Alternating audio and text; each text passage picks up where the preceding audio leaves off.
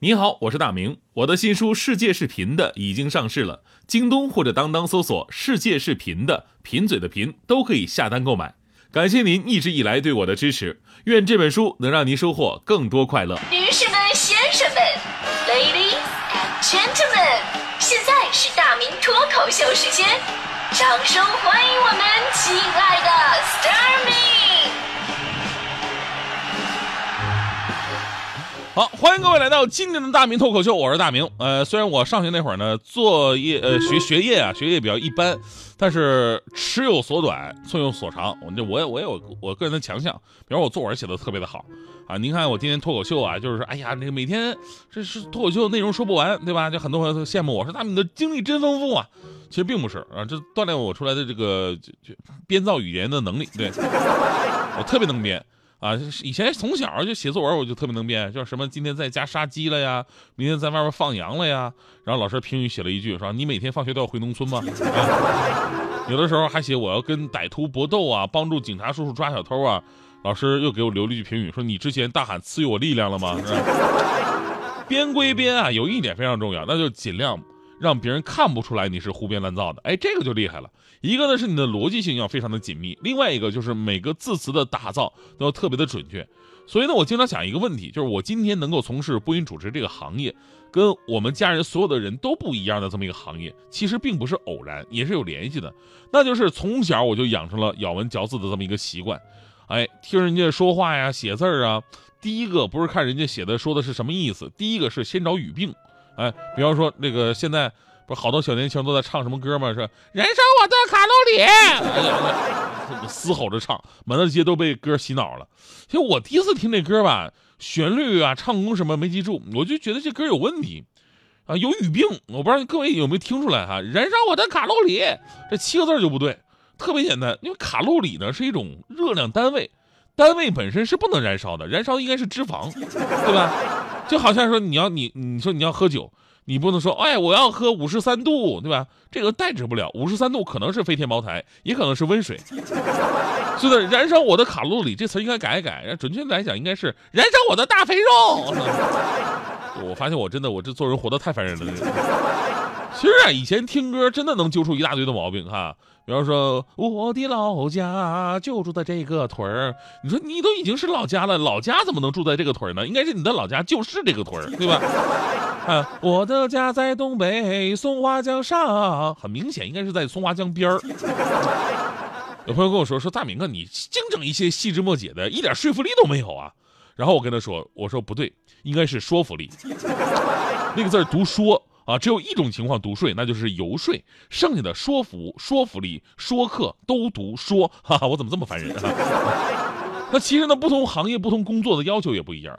您看啊，这个咬文嚼字，您觉得很烦，但对于我们播音员主持人啊，除了传声筒的本职工作之外呢，也有弘扬中国文化、把正音正字普及推广的这么一个责任。除了我们，像现在的人民教师、老师也是一样。最近呢，就有这么一位喜欢挑毛病的老师火了。啊，他没挑这个流行歌曲里边的毛病，他把这个范冰冰前两天刚发的这个道歉信挑出来了，直接指出了范冰冰里边的十几个语病。呃，这事儿是这样的，就国庆节期间，呃，范冰冰阴阳合同的案件呢，不是有了一个结果吗？她被责令按期缴纳税款、滞纳金，罚款一共是八个多亿，在微博上呢，还要就此事发布了一个道歉信。结果呢，这边道歉信一出，引发了全体网民大讨论。不过，杭州有位高中的语文老师啊，竟然跟所有的视角都不一样。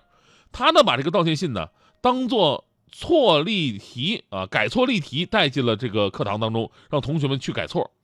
他一亮出这题目啊，同学们最开始有点意外，然后就特特别的兴奋了啊，因为大家伙都知道这信啊，这个是范冰冰的，而且特别火。于是没花几分钟，这位老师事先自己发发现的这个十个错误的地方都被同学们找出来了。还有一些同学呢提出了一些他也没有发现的错误。简单说两个，比方说这个摆正国家利益、社会利益和个人利益的关系，这是明显的词语搭配不当。关系是无法摆正的，摆正的只能是位置，理清的才是关系，对吧？还有我诚恳的向社会、向爱护、关心我的朋友以及大众、向国家税务机关道歉，这是逻辑关系混乱。不仅呢没有亲疏递进的这么一个关系，而且呢社会跟大众是典型的词语功能重复，然后还被跳着使用了。还有那句这个没有人民群众的爱护就没有范冰冰，这不合逻辑。呃，像关爱我的朋友家人中，朋友家人有歧义，应该是朋友和家人，对吧？为什么是朋友的家人呢？对吧？容容易这么产生歧义。而有的朋友会觉得说，哎呀，这样说话好累啊。其实理解了意思不就可以了吗？我跟你说啊，咱们日常说话这么多说吧，哎，没什么问题。但如果你在正式场合写出来的这种正式的文章、文件，或者说你参加的是高考，那么这些细微末节的病句啊，就会影响你的形象或者分数了。而且长此以往，你会混淆很多中国文化当中最基本的用词造句的方法。我记得以前有个段子，说的是老师让孩子们，呃，用关联词来填空，他怎么怎么牺牲生命，又怎么怎么出卖组织。按理来说吧，咱们填关联词语都写这个，他宁可牺牲生命也不出卖组织，对吧？宁可也不，这比较符合我们的认知。但这帮孩子填的什么都有啊，有的写他害怕牺牲生命，所以出卖组织。虽然猥琐了一点吧，但是关系是对的，对吧？有的比他写的更过分，他说他不惜牺牲生命，只为出卖组织。啊，还有竟然这么写的，他不仅牺牲生命，而且出卖组织。就两头不讨好，最过分是这个。他说他只顾牺牲生命，忘了出卖组织。所以呢，我们平时还真得强调一下这个严谨的语文学习。哎，咱们说到这个严谨的语文学习呢，最后推荐给大家一个方法吧，对吧？因为我个人语文成绩特别的好，呃，这个方法也是我一直在用的，那就是吟诗作对。为什么呢？因为中国的诗歌跟对联儿啊，最需要的就是严谨跟章法。所以呢，为了锻炼平时我们大明工作室主持人呢、编辑啊这些的。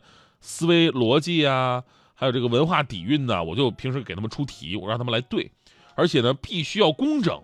现在我跟你说，这帮人练的那一个个不是唐伯虎就是对穿肠。我跟你说，那天我给他们出了一上联啊，上海自来水来自海上，这上联很难啊，听着简单，因为你正过来，但是你反过去呢，还是上海自来水来自海上，对吧？这些很厉害，上海自来水来自海上，你们对吧？这我们当时扫地僧第一个接接上来了。香山碧云寺，云碧山香。哎呀，这个好不错。然后这个是少女静静，静静说：“湖南绣花女，花绣南湖。”哎，这也行啊。然后大琳琳开始对了：“海南护卫舰，卫护南海。”哎，这很工整，而且很爱国呀。最后大迪还是非常给力的。大迪说：“啊，这这他们三个对的一点都没有气质。你看看我这个啊，你不就是上海自来水来自海上吗？我对。”三块五花肉，花五块三，哈哈哈我这个多有气质啊！我还想想，三块五花肉，花五块三，确实没毛病，是吧？每天起床第一句，先给自己打个气，每次多吃一粒米，都要说声对不起。墨镜，